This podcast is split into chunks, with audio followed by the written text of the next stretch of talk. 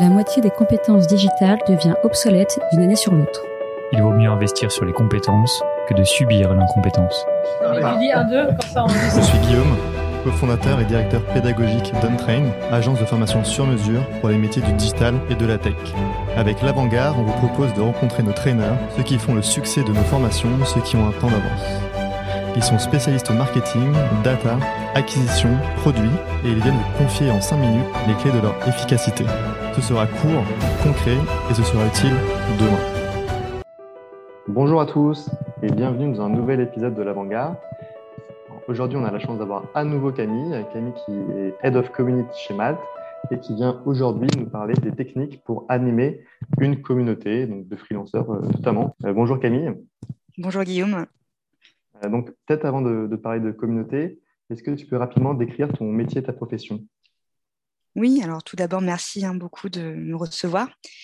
Alors, je travaille chez Malte, euh, qui rassemble une communauté de 260 000 freelances basés en France, en Allemagne et en Espagne. Et on a la particularité au sein de cette équipe d'avoir une équipe, l'équipe Community, qui est 100% dédiée au succès des freelances. Notre rôle, euh, très rapidement, consiste à les aider à réussir sur Malte et euh, plus globalement dans leur choix de carrière. D'accord, merci pour cette introduction. Alors, euh, aujourd'hui, donc, tu parlais de 260 000 freelances. C'est une communauté qui est excessivement développée. Donc, est-ce que tu as des secrets? Quels sont-ils pour justement la garder éveillée et active, cette communauté?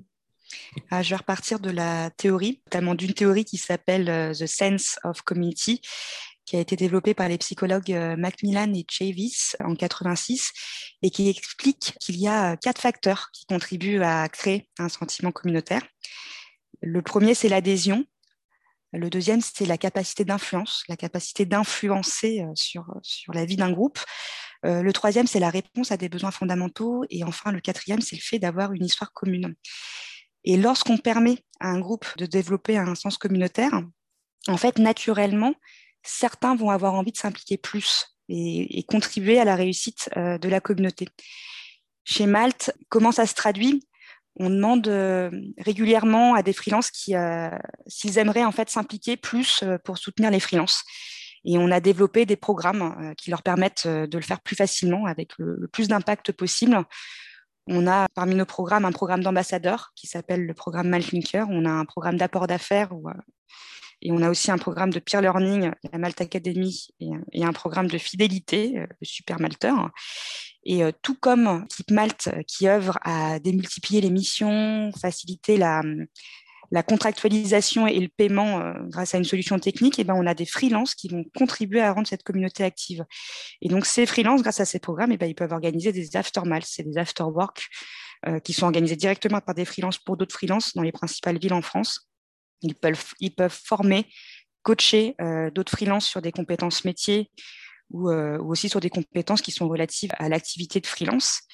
Et pour donner un exemple sur le programme d'apport d'affaires, ils peuvent aussi nous transmettre des missions à pourvoir dans les entreprises dans lesquelles ils, travaillent pour qu'on puisse les proposer à d'autres freelances de la communauté. Voilà, donc c'est euh, une, une manière pour nous de les garder actifs et très engagés sur la plateforme. C'est super clair, merci beaucoup Camille. Et justement, donc, tu parlais, donc, un moyen comme ça d'impliquer beaucoup de collaborateurs, donc beaucoup de freelanceurs, euh, mais forcément, j'imagine qu'il y a un enjeu d'inclusion générale. Et comment fais-tu pour que chaque freelanceur se sente vraiment concerné par l'ambition et le projet de Malte, et non pas que euh, d'aller cibler certains collaborateurs les plus actifs, euh, qui du coup, eux, forcément, vont se donner un peu plus que, que d'autres? C'est effectivement une question qu'on, ouais, auquel on est confronté euh, tous les jours. Pour essayer de l'adresser, hein, on, l'a traduit en, objectif commun chez Malte. Donc, c'est les, fameux OKR. Donc, on a euh, des objectifs pour aider les nouveaux freelances et on a aussi des objectifs pour euh, bah, aider les freelances les plus fidèles à trouver des missions sur Malte. Et pour ces personnes plus fidèles, on va les aider à avoir encore plus de choix de missions pour qu'ils puissent gagner plus. Euh, ces questions d'inclusivité, on essaye aussi de l'adresser euh, d'un point de vue local, avec une présence sur un territoire géographique. C'est déjà le cas, j'en ai parlé avec le, réseau Malthinker, qui, euh, qui, est basé dans les principales villes en France. Nous, on a des bureaux à Paris et Lyon, et on va pas tarder à renforcer notre présence à Nantes et à Bordeaux. Et ça fait aussi partie, je pense, de nos valeurs et de notre culture d'inclure en fait ces questions d'inclusivité. Je pense qu'on est nombreux chez Malte à avoir une approche intersectionnelle. Lorsqu'on suggère par exemple des profils de freelance à nos clients, on va être en fait assez vigilant sur la question des sexes, sur la question de l'âge, sur, la question de l'origine.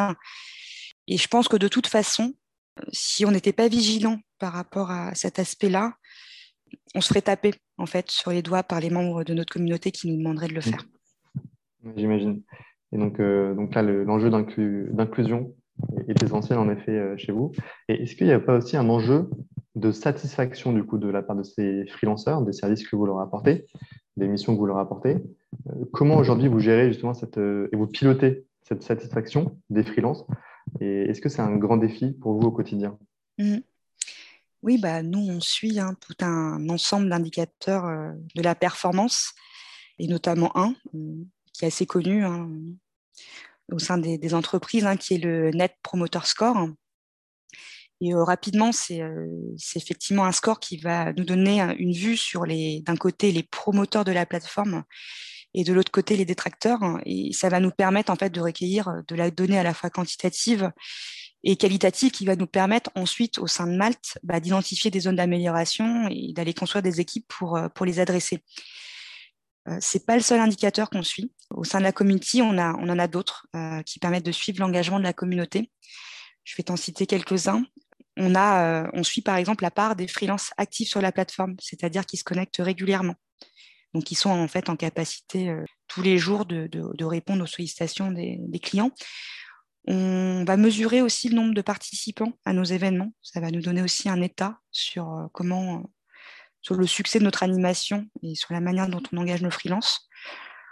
On regarde aussi attentivement le nombre de freelances qui deviennent des super utilisateurs, ces fameux super malteurs ou, euh, des ambassadeurs, les, fameux maltlinkers. Voilà, c'est quelques exemples, mais effectivement, on, a le souci tous les, oui, tous les semestres de, venir remettre à jour un peu les indicateurs qu'on suit pour justement euh, répondre euh, à la satisfaction générale de la communauté. Merci Camille pour tous ces précieux conseils. Alors pour aller plus loin et justement approfondir ce sujet de l'animation d'une communauté de freelanceurs ou quelconque, est-ce que tu as des ressources à conseiller pour ceux qui nous écoutent? Les principales euh, ressources à disposition, elles sont américaines. En tout cas, j'en connais pas des françaises, donc je suis assez à l'écoute si quelqu'un euh, veut m'en transmettre. Euh, la principale communauté des professionnels des communautés s'appelle euh, CMX et c'est un réseau d'une dizaine de milliers de personnes qui se structure autour d'un Slack. Et puis il y a aussi, il y a aussi pas mal d'enquêtes, d'analyses et, et aussi d'articles qui sont à disposition sur leur blog. Et après, il y a deux autres références que j'aime bien. The Community Club, c'est aussi un, un groupe d'experts et j'aime bien aussi écouter euh, le podcast In Before the Lock euh, d'Eric Lacoul, euh, qui est une pionnière en fait dans ce métier-là et qui est l'ex-VP Community chez Salesforce.